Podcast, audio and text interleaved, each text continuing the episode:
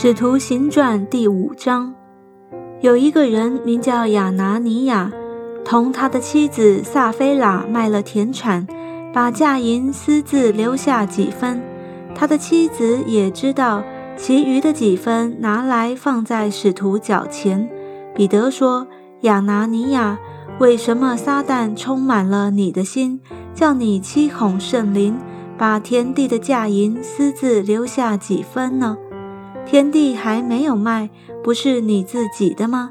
既卖了，价银不是你做主吗？你怎么心里起这意念呢？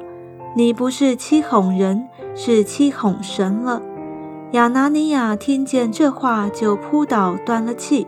听见的人都甚惧怕。有些少年人起来，把他包裹，抬出去埋葬了。约过了三小时。他的妻子进来还不知道这事，彼得对他说：“你告诉我，你们卖田地的价银就是这些吗？”他说：“就是这些。”彼得说：“你们为什么同心试探主的灵呢？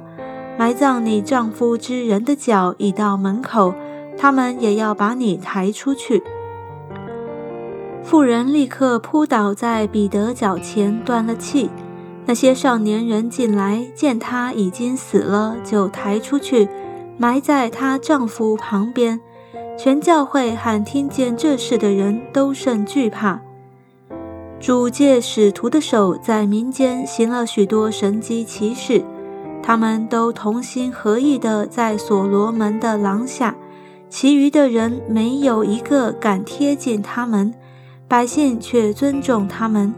幸而归主的人越发增添，连男带女很多，甚至有人将病人抬到街上，放在床上或褥子上，指望彼得过来的时候，或者得他的影儿照在什么人身上。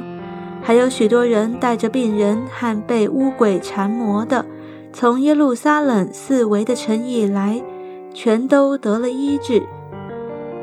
大祭司和他的一切同人，就是撒都该教门的人都起来，满心记恨，就下手拿住使徒，收在外间。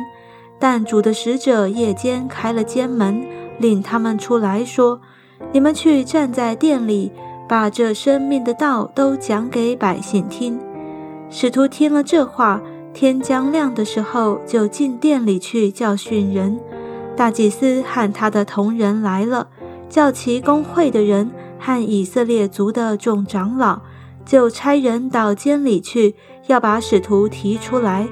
但差役到了，不见他们在监里，就回来禀报说：“我们看见监牢关得极妥当，看守的人也站在门外，及至开了门，里面一个人都不见。”守殿官和祭司长听见这话，心里犯难，不知这事将来如何。有一个人来禀报说：“你们收在监里的人，现在站在殿里教训百姓。”于是守殿官和差役去带使徒来，并没有用强暴，因为怕百姓用石头打他们。逮到了，便叫使徒站在公会前。大祭司问他们说：“我们不是严严的禁止你们不可奉这名教训人吗？你们倒把你们的道理充满了耶路撒冷，想要叫这人的血归到我们身上。”彼得和众使徒回答说：“顺从神，不顺从人是应当的。你们挂在木头上杀害的耶稣，我们祖宗的神已经叫他复活。”神且用右手将他高举，叫他做君王、做救主，将悔改的心和赦罪的恩赐给以色列人。我们为这事做见证。神赐给顺从之人的圣灵也为这事做见证。公会的人听见，就极其恼怒，想要杀他们。但有一个法利赛人，名叫加玛列。是众百姓所敬重的教法师，在公会中站起来，吩咐人把使徒暂且带到外面去，就对众人说：“以色列人呐，论到这些人，你们应当小心怎样办理。从前杜达起来，自夸为大，服从他的人约有四百。他被杀后，服从他的全都散了，归于无有。此后报名上册的时候，又有加利利的犹大起来，引诱些百姓跟从他，他也灭亡，服从他的人也都四散了。现在我劝你们不要管这些人，任凭他们吧。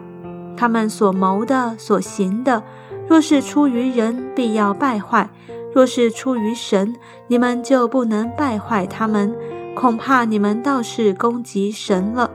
工会的人听从了他，便叫使徒来把他们打了，又吩咐他们不可奉耶稣的名讲道，就把他们释放了。他们离开工会，心里欢喜，因为算是配为这名受辱。他们就每日在店里，在家里不住地教训人，传耶稣是基督。